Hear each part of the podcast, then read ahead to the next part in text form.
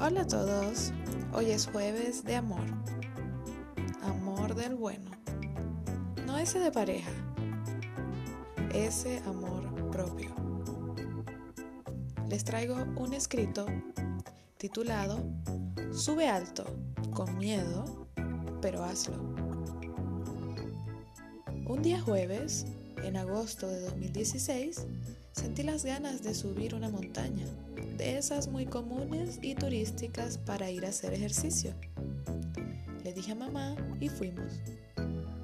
Todo se llenó de sincronicidad, pues justo atravesaba momentos de incertidumbre y decisiones que marcarían un antes y un después.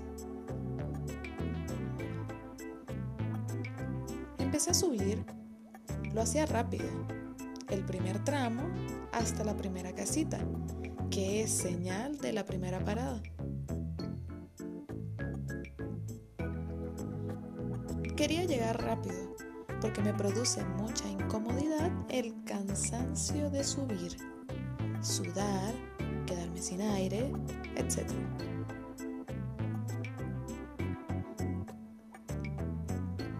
En esa primera casita estaba ya cansada transpirando y sin aire. Curioso, lo que busqué que no me pasara, me pasó. Tuve que descansar y reponerme un rato.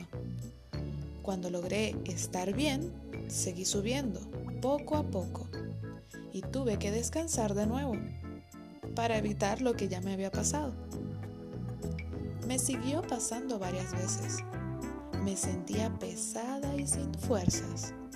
Y recordé en ese momento aquel día en el que encontré por internet la siguiente frase, que asocié con el peso de mis pensamientos.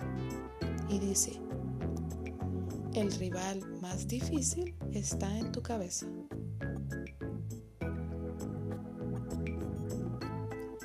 Y así pensaba en emigrar, en mis padres, en mi hermana, y en las decisiones que tomamos cada uno.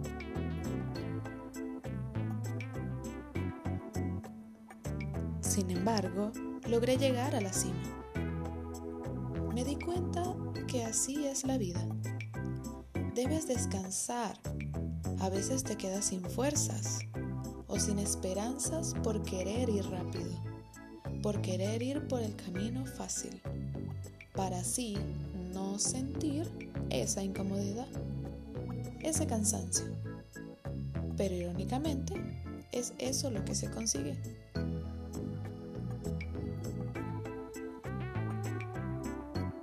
Para el éxito no hay caminos verdes, solo hay caminos.